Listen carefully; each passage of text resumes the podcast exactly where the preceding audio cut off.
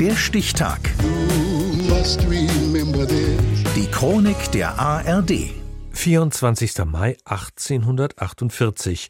Heute vor 175 Jahren starb die Schriftstellerin und Komponistin Annette von Droste-Hülshoff in Meersburg am Bodensee.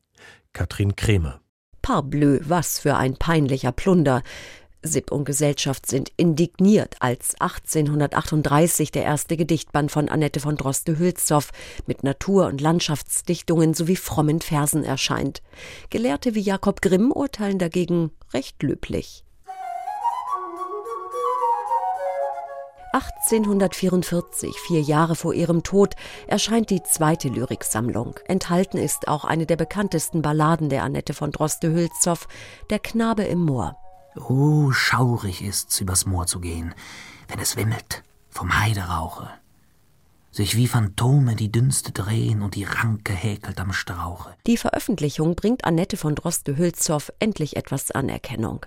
Vom Verkaufserlös kann sich Nette, wie sie in der Familie genannt wird, immerhin ein eigenes Häusle am Bodensee leisten gelegen oberhalb von Schloss Meersburg, auf dem ihre Schwester Jenny feudal als verheiratete Freiherrin von Lastberg lebt. Ihr schriftstellerisches Övre ist zu diesem Zeitpunkt schon gewaltig. Außer Gedichten und Balladen hat sie auch Bühnenwerke und Novellen entworfen.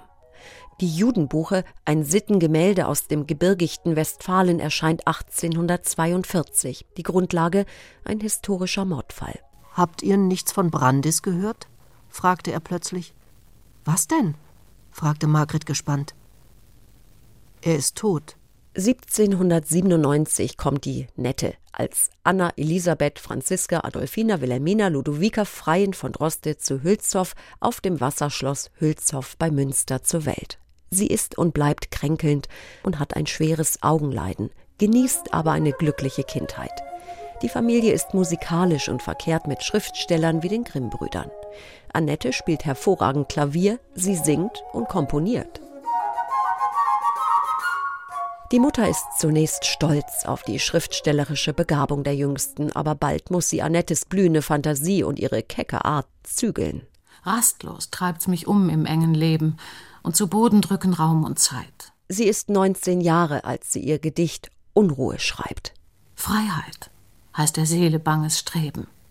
Und im Busen tönt's Unendlichkeit. Annette eckt an, ihr Verhalten widerspricht allen Konventionen und die sind für eine Frau aus einer katholischen westfälischen Adelsfamilie strikt. Im Sommer 1820 wird sie, die es auch aufgrund ihres Äußeren schwer hat, einen Heiratskandidaten zu finden, unerwartet von zwei jungen Männern gleichzeitig umworben und damit Opfer einer Intrige, die als Liebeskatastrophe von sich reden macht. Annette von Droste-Hülshoff verliert ihr Herz noch einmal. Die Verbindung mit dem 17 Jahre jüngeren Schriftsteller Levin Schücking bleibt feingeistig und platonisch. Als er 1844 heiratet, beendet sie die Freundschaft. Ihr Gesundheitszustand verschlechtert sich zunehmend.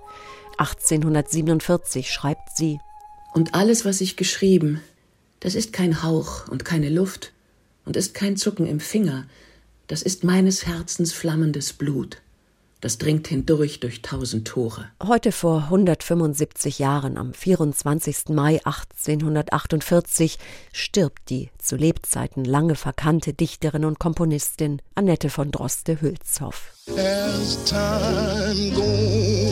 Der Stichtag. Die Chronik von ARD und Deutschlandfunk Kultur. Produziert von Radio Bremen.